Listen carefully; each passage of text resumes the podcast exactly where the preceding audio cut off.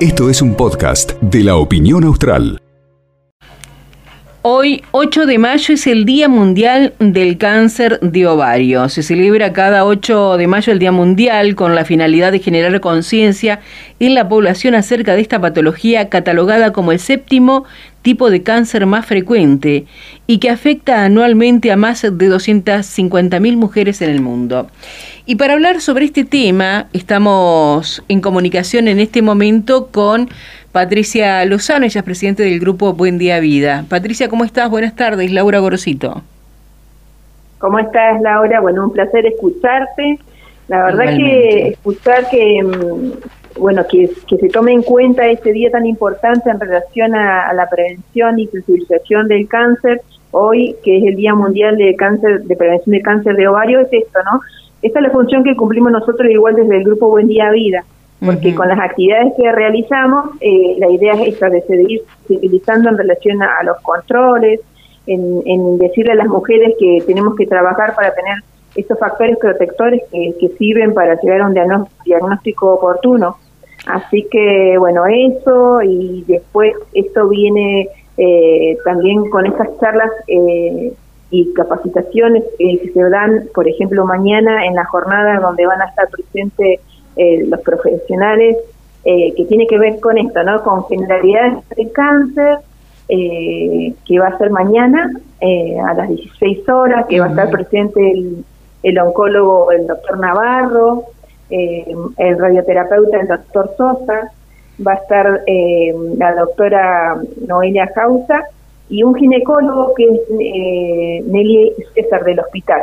Son gente del Centro de Medicina Nuclear y del Hospital de Río Gallegos. Te hago una consulta, eh, Patricia, ¿qué es dosimetrista? Y eso seguramente es me acompaña en lo que tiene que ver este con la terapia. ya de radio, radioterapia. Por eso es tan importante que los mismos pacientes mañana o familiares o amigos se presenten y, esas dudas que nazcan eh, vayan. Por ejemplo, hay mucha gente que se hace radioterapia y, bueno, tiene estos miedos de lo que pasa con la piel, de por ahí terminan de hacerse la radioterapia y siguen con efectos secundarios, con dolores, articulaciones, y ahí van a estar los profesionales para saberle decir, vos fíjate que uno de los tratamientos que es, para, por ejemplo, para el cáncer de ovario, es este, lo que tiene que ver con radioterapia o, lo que se implementa ahora, que es la braquiterapia, que eso es algo nuevo en Río Gallegos. Antes las chicas se iban a Comodoro o a Caleta a hacérselo. Entonces, mañana van a tener esta oportunidad de preguntarle a los profesionales de qué se trata, si es invasivo o no, eh, todo esto que tiene que ver con cómo se va llevando adelante este, este tipo de tratamiento, ¿no? Familiares amigos y profesionales de la salud, ¿no? Enfermeros, acompañantes terapéuticos. Eh, eh, Patricia, es tan, es tan importante lo que decías vos recién, familiares y amigos. ¿Por qué? Porque muchas veces a los amigos de, de una persona que tiene se, le, se le declara el cáncer, el que sea, no sabemos cómo actuar, no sabemos cómo hablar, muchas veces no sabemos cómo contener, porque no sabes si decirle, ya va a pasar, está bien, si está bien decirle eso, o, o no sabemos cómo actuar porque también como familiar o como amigo estamos devastados ante esa noticia porque queremos ser fuerte, pero la realidad nos hace temer que pueda llegar a suceder lo peor.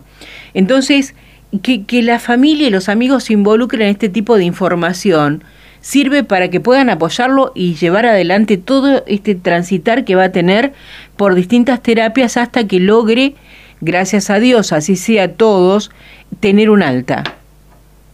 Por eso es tan importante y yo agradezco tanto cada vez que un medio de comunicación habla con nosotros, porque es esto que vos estás diciendo. Debe ese diagnóstico que hace que eh, uno se paralice por el miedo, eh, los amigos por ahí se distancian porque dicen, ¿qué le voy a decir si no le voy a preguntar que está bien, si está mal, está transitando la enfermedad? El paciente también va pasando por distintas etapas, ¿no? La resistencia, el diagnóstico, el diagnóstico cuando lo vive en carne propia, que produce que por ahí no quiera que verse con nadie. Entonces, esto de respetar el tiempo del paciente es muy importante y del familiar y amigo buscar esa información de cómo llegar a ese amigo o familiar suele pasar que en ciertas etapas, más cuando ya la situación es delicada, eh, el paciente ya no quiere ver a nadie, entonces también tenemos que respetar eso, pero bueno, este, este, este acompañamiento que por ahí dice, no, me enfermé de cáncer, nadie me invita a salir. Eh, y bueno, tal vez eh, ese, ese amiguito que está por ahí, que no, no se anima a invitarlo a salir a una confitería, lo llame porque está esperando esa llamada. Mm. Entonces sí, eh, por eso es tan importante bueno, informarnos y, y ayudar y acompañar al paciente. Sí, el compromiso. Patricia, ¿cuándo va a ser esto? Me dijiste mañana, ¿dónde y a qué hora? Sí, es mañana a las 16 horas eh, en el quincho del Club de Leones, en la calle eh, Pellegrini y Sarmiento. Ahí eh, va a ser la actividad, bueno, va a haber un break, así que bueno, es, es para pasar una tarde distinta, escuchando a nuestros profesionales y la verdad que, que ellos este, brinden su tiempo para, para dar este servicio a la comunidad, que es para todos este, estamos, la verdad que muy contentas por esto. Todo es en marco del 25 aniversario del grupo, donde pensamos este año hacer distintas estrategias para seguir visibilizando ¿no? la importancia de sensibilizar en relación al cáncer. Bien, destinatarios públicos en general, ¿tienen que inscribirse? ¿Hay algún cupo?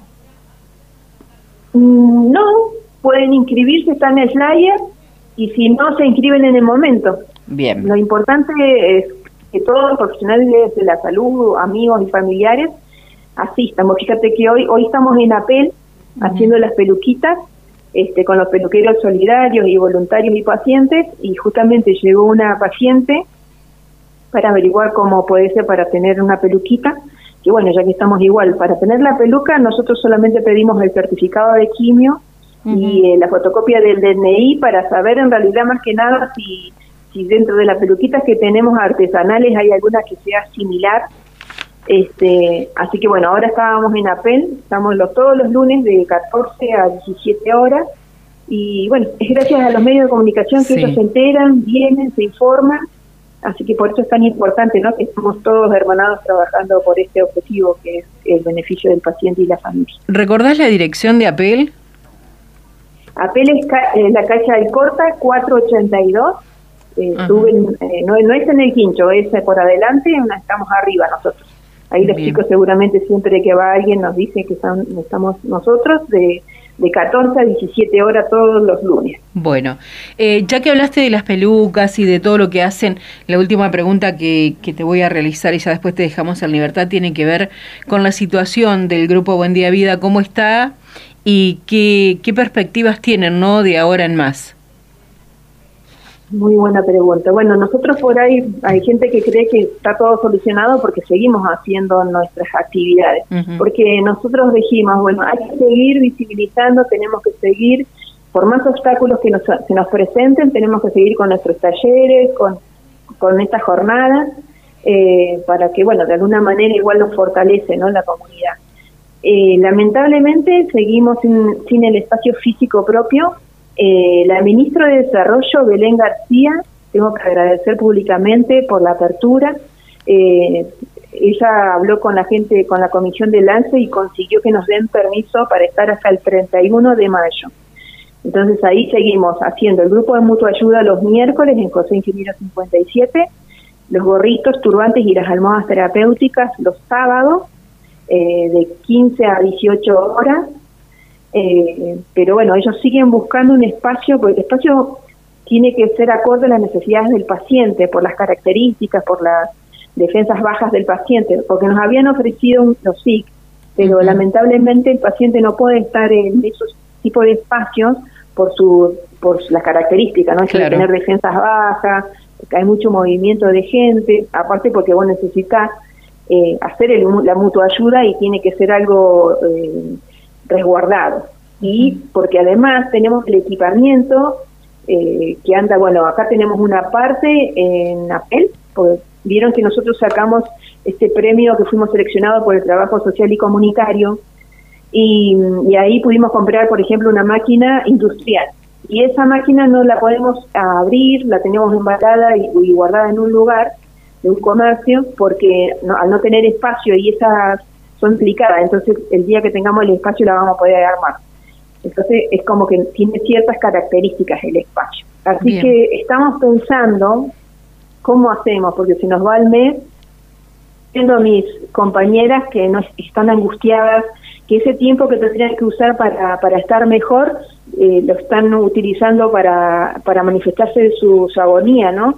Y eso no le tenemos que hacer al paciente. Así que bueno, seguimos esperando. Bien, esperemos que pronto se solucione. Eh, yo te quería preguntar eh, con respecto a que decís que están haciendo las pelucas. Yo recuerdo hace un tiempo atrás hice una entrevista con una organización también que tiene que ver con pacientes de cáncer, que ellos se llaman el casco rosa y es un casco que fue diseñado y que cuida bastante eh, el cabello de que se caiga con la terapia. ¿Ustedes han tenido algún tipo de contacto con alguien así? En realidad el contacto lo hice con un oncólogo, porque viste que esos son cascos fríos. Sí. Vos cuando tenés la medicación, eh, la medicación metaboliza en sangre y necesita que toda la medicación llegue de la puntita de tu dedo hasta el último capilar. Entonces, ante esa duda pregunté al oncólogo y entonces el oncólogo me dijo, nosotros podemos permitir que si quieren utilizar lo que lo utilicen, porque puede ser que esto un efecto placebo, que de por sí la droga que uno le toque utilizar eh, tiene que ver con la droga. O sea, a veces si no se te cae el cabello puede ser, o se te debilita el cuero cabelludo, tiene que ver con la singularidad del paciente y con la droga, no necesariamente con un casco frío. Pero bueno, viste que si a vos te dicen, me pongo casco frío y me siento que no se me cae, y sí, porque es un producto que si le hace bien mm. y está, está, avalado por el, oncólogo que la trata, eh, hay que permitirlo. Claro. Bueno, para finalizar, eh, quiero que, que, hagas un cierre eh, hoy en este Día Internacional de contra el cáncer de ovario para, para quienes estén escuchando y todavía no se han decidido, por ejemplo, a realizarse los controles. Sí. Bueno, primero agradecerles a ustedes Después decirles a las mujeres que cuando tengan algún síntoma o signo que su cuerpo no reconoce, hagan la consulta médica, porque a veces se puede confundir con un dolor de ovario, con una inflamación en el periodo menstrual. A veces podemos tener pérdidas y demás y pensamos que tiene que ver con el periodo. Entonces, todos esos indicios que nos da nuestro cuerpo, que es tan sabio, hacer caso al cuerpo y pedirle interconsulta médica para llegar a un diagnóstico oportuno. Bien. bueno, gracias a ustedes por estar siempre. Un placer, Patricia, hasta luego. Muchas gracias. Adiós, Adiós. Hablábamos con Patricia Lozano del grupo Buen Día Vida en este Día Internacional de Lucha contra el Cáncer de Ovario. Y recuerden que mañana a las 4 de la tarde será la charla sobre generalidades del cáncer y charla con profesionales en el Club de Leones en Sarmiento y Pellegrini. Es destinado al público en general. Esto fue un podcast de la opinión austral.